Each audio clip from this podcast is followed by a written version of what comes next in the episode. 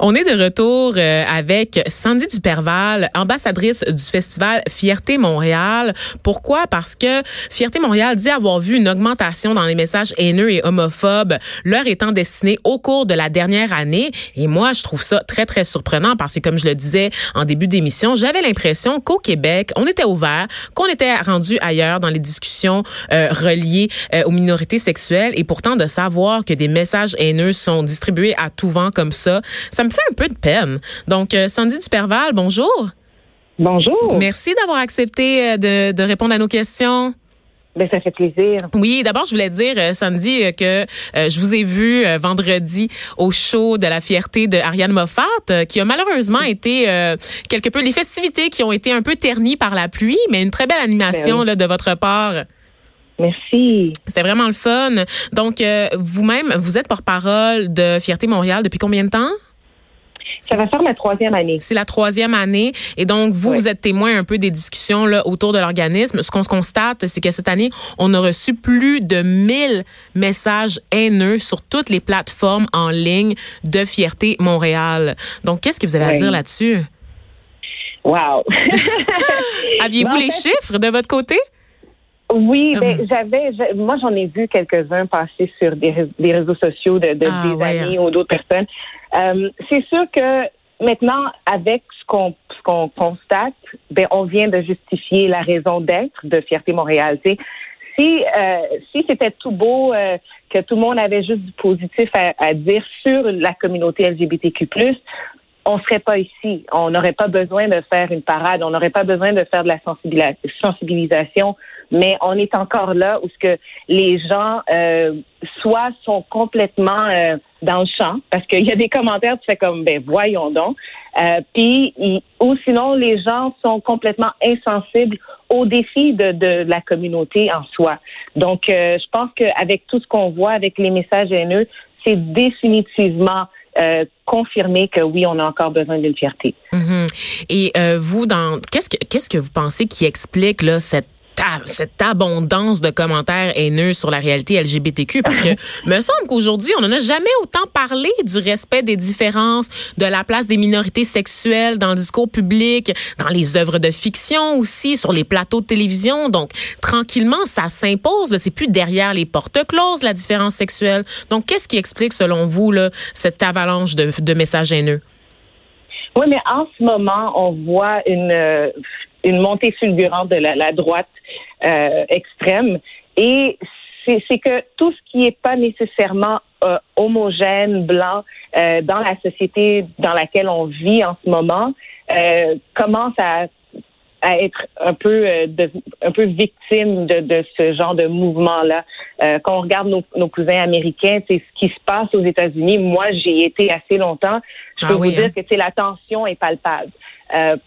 Puis c'est ça qui est plat, c'est que maintenant, oui, la société, elle a fait beaucoup de, pas vers l'avant, de mm-hmm. chemin.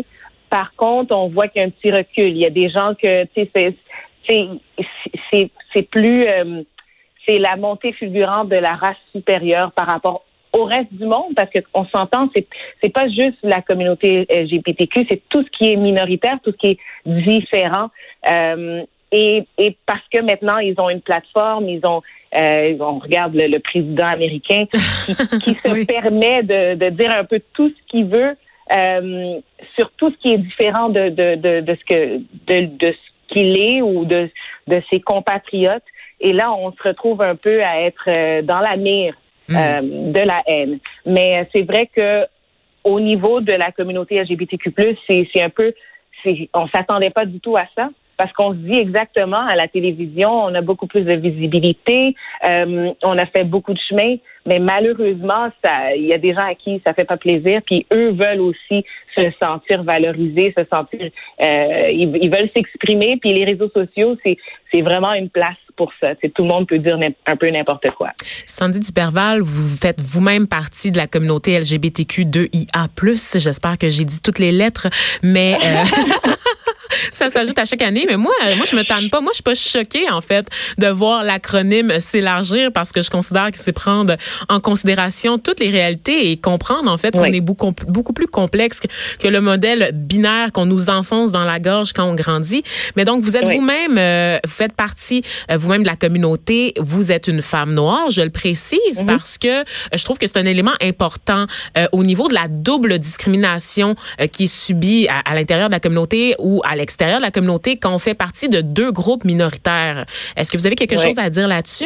Est-ce que je me trompe? Ah oui, ben, ben c'est vrai. C'est vrai que c'est dans, dans, je me suis pas souvent retrouvée dans des situations de discrimination, mais quand je l'ai été, c'est pour moi c'est toujours un peu difficile parce que c'est quoi c'est quoi qui, qui dérange? Est-ce que c'est le fait que je sois une femme, le fait que je sois une femme noire ou le fait que je sois une femme noire lesbienne? Donc je me retrouve dans plusieurs intersections, on dirait des cul-de-sac, mais euh, mais c'est en même temps c'est ce qui me donne euh, la motivation de continuer à faire briser ces, ces barrières là, parce que pour moi ça fait aucun sens. C'est si le monde, si le monde devait être créé de façon homogène, il le serait.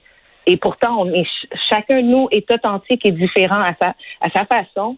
Euh, peut-être que la société préfère catégoriser pour, pour créer un système organisationnel, mais à la fin de la journée, il n'y a aucun d'entre nous qui est pareil. Euh, puis je pense que pour moi, j'embrasse toutes mes intersections. Mhm. J'aime ce que je suis. J'aurais rien changé, même si ça m'a pris beaucoup de temps avant d'accepter mon homosexualité. Tu sais, euh, il y a un tabou dans, notre communauté, hein. Oh my God, j'ai grandi en plus d'être haïtienne, j'ai grandi dans un milieu religieux. Donc ça a été quand même une dizaine d'années de processus d'accepter qui je suis pour pouvoir comme affronter le monde dans lequel je vis. Euh, mais c'est vrai que c'est pas toujours évident. Des fois, j'aurais voulu qu'on qu'on accepte ce que je suis pour la personne que je suis. Je, je suis pas parfaite, j'en fais des erreurs. Par contre, c'est difficile quand les gens me jugent par rapport à ma couleur, par rapport à mon homosexualité ou juste par le fait que je sois une femme, parce que des misogènes, il y en a partout là. J'en reviens, j'en reviens pas comme à chaque fois que ça arrive, je suis comme c'est quoi le rapport, mais mais ça fait partie de ma réalité. Hmm. Et là, euh, vous me permettrez quand même, bon, c'est sûr qu'on parle des, des, violences extérieures à la communauté LGBTQ, euh, plus où est-ce qu'on on sait qu'il y a des messages haineux qui circulent, surtout associés, bon, à l'extrême droite ou à l'alt-right aux États-Unis, donc la droite alternative. Euh, mm-hmm. Moi, l'année dernière, j'ai fait un, un, texte pour tabloïd euh, dans lequel je parlais de l'état du village gay à Montréal. Et ce que j'ai mhm. constaté en parlant, c'est qu'il y avait quand même des tensions entre les différentes communautés de l'acronyme LGBTQ2A. Par exemple, il existe encore beaucoup de méfiance à l'égard des personnes trans. On, on mhm. qualifie encore les personnes bisexuelles de personnes mélangées. Euh, il y a encore, tu sais, il il y a encore intracommunautaire, il y a une certaine violence aussi. Il y a le fait, par exemple, que le village gay à Montréal est largement dominé par les hommes gays. Les lesbiennes sont presque invisibles des rues du quartier. Donc, qu'est-ce que vous avez à dire sur la violence intracommunautaire? On a énormément de travail à faire là-dessus. Euh, je pense que qu'est-ce qui, ce qui est dommage, c'est que ce qui nous réunit, c'est nos différences, mais après, ce qui, ce qui nous divise, c'est aussi les différences. Euh, dans ma position, moi, ça a été assez facile pour moi d'accepter mes amis transgenres, mes amis euh, bisexuels ou, gays. Par contre, j'ai constaté moi-même que plus tu es minoritaire, plus ça devient un peu comme ah ben tu sais, euh, a moins d'importance. Et pourtant, chacun de nous a son importance. Les trans ont leur importance dans le LGBTQ autant que les, les hommes gays. Euh, donc, c'est une question de il y a, y a encore d'éducation à faire à l'intérieur de, de la communauté où ce que les gens se côtoient peut-être pas assez, peut-être que c'est un manque de visibilité, peut-être que c'est un manque de, euh, de discussion, de poser des bonnes questions, mais c'est ce que c'est ce que Fierté Montréal fait, c'est avec des, les activités qu'on offre, on essaie de créer des ponts pour que les gens puissent se parler, puissent avoir ces discussions difficiles là, parce que tu sais, on, on, on s'entend, oui, les femmes lesbiennes dans le village, ils ont presque zéro endroit où ce que euh, c'est qui, qui, sont dédiés. Ben oui, ils ont toutes fermé. Exactement. Mais maintenant, euh, la réalité même des, des clubs de lesbiennes, c'est que il n'y a pas assez, euh, c'est pas assez rentable pour les, les, les entrepreneurs qui s'embarquent dans ce genre d'aventure-là. Maintenant, est-ce que euh, il y a des solutions, oui. Et je pense que c'est important que les, les, les, personnes qui sont impliquées puissent euh, envoyer, envoyez-nous des messages, parlez-nous un peu de votre opinion, euh, dites-nous à Fierté Montréal qu'est-ce qu'on peut faire pour aider à créer des espaces pour, pour les femmes, pour les personnes trans, puis continuer de l'avant parce qu'il faut vraiment qu'on essaie d'évoluer avec tout le monde. Mhm. Il y a un collègue de, de CBC qui posait une question fort intéressante, Gretel Kahn, qui demandait au début de la semaine justement pour euh, la fierté, est-ce que le village gay de Montréal devient et malheureusement contraint à disparaître parce qu'il devient de moins en moins gay? Le fait que ce village-là euh, s'est tranquillement transformé en un endroit où les gens vont manger, vont boire, vont sortir entre amis, on perd un peu l'aspect politisé euh, du village qui a servi de refuge à des gens de la communauté LGBTQ euh, au tournant des années 70 au Québec. Il y a une espèce de dépolitisation de l'espace qui fait en sorte mhm. que certains gays, en fait, vont migrer. Ben, là, je dis gay, mais certains membres, les minorités sexuelles, pardon, vont migrer, vont carrément juste changer de quartier. Est-ce que, est-ce que vous craignez pour l'avenir du village gay à Montréal? En fait, parce que j'ai voyagé comme aux quatre coins du monde, je peux vous mhm. dire que le village gay de Montréal est encore le plus grand en, Amérique du Nord. D'accord. Oui, c'est vrai parce que vous êtes DJ, hein, je le rappelle, je le précise parce que ça n'avait pas été mentionné en début d'entrevue. Vous êtes aussi DJ. Oui, oui.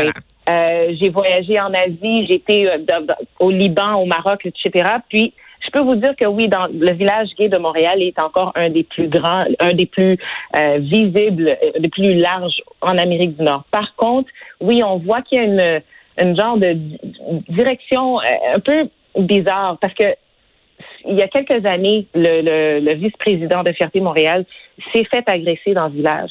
Euh, il y a encore énormément de personnes, même des gens que je connais, des DJ, qui se sont fait tabasser dans le village. tu te dis, ben, tu sais, c'est le village gay. Les gens qui viennent là, euh, ils savent à quoi s'attendre, pourquoi ils se sentent obligés de nous menacer.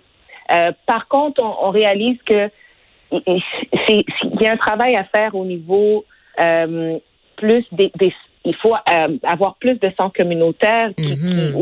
il faut que les gens, il faut pas partir du village. Au contraire, il faut commencer à, recommencer à pour réinvestir les lieux, c'est ce que vous dites. exact, exactement. C'est pas assez de d'avoir juste des entreprises ou d'avoir des, des projets de condos. exactement. Il faut que les centres communautaires soient euh, priorisés. Il faut que les services qui vont à, la communauté LGBTQ+, soient priorisés dans le village pour qu'ils puissent survivre. Euh, c'est extrêmement important parce que ça fait partie de l'histoire et du patrimoine LGBTQ+. C'est super. Et là, on a, on a parlé de trucs quand même un peu dark. On a parlé des enjeux pour la communauté gay. Euh, vous êtes quand même porte-parole de Fierté Montréal. Donc, dites-moi, Sandy Duperval, de quoi êtes-vous fière cette année pour, la, pour cette édition, pour cette nouvelle édition de la Fierté? Je suis extrêmement fière de la progression et surtout de l'harmonie parce que oui, euh, on, parle de tout ce qui, euh, qui nous fait de l'ombre. Par contre, l'ombre ne peut pas exister sans la lumière. Et je peux vous dire que oui, ça se passe très bien au niveau de euh, les pourparlers, au niveau des différents services qui sont offerts. Puis euh, on réalise en 11 jours de, de, de, de, festivités. Il y a plus de plus de 250 activités euh, et dans, à la journée communautaire, on va présenter plus, plus de 150 différents organismes qui desservent la communauté LGBTQ+. Avez-vous quelques exemples? Qu'est-ce qu'est-ce qu'on offre comme service à la communauté LGBTQ+. Ben, il y a le service interligne, il y a le service émergence, euh, il y a l'organisme émergence, le Gris Montréal, euh, il y a exactement, il y a, il y a beaucoup, de, il y a les journées littéraires où ce qu'on met la lumière sur les, sur les auteurs. Ah. Plus. Donc, c'est ça. Non, là, on est, c'est, oui, c'est un gros party. On, à tous les jours, on a des spectacles. On, présente aussi des artistes de la communauté LGBTQ+, mais on, on, y va en profondeur. On a des journées familiales où ce que les, les parents... Ah euh, oui, hein, tout l'enjeu de l'homoparentalité, c'est hot, ça.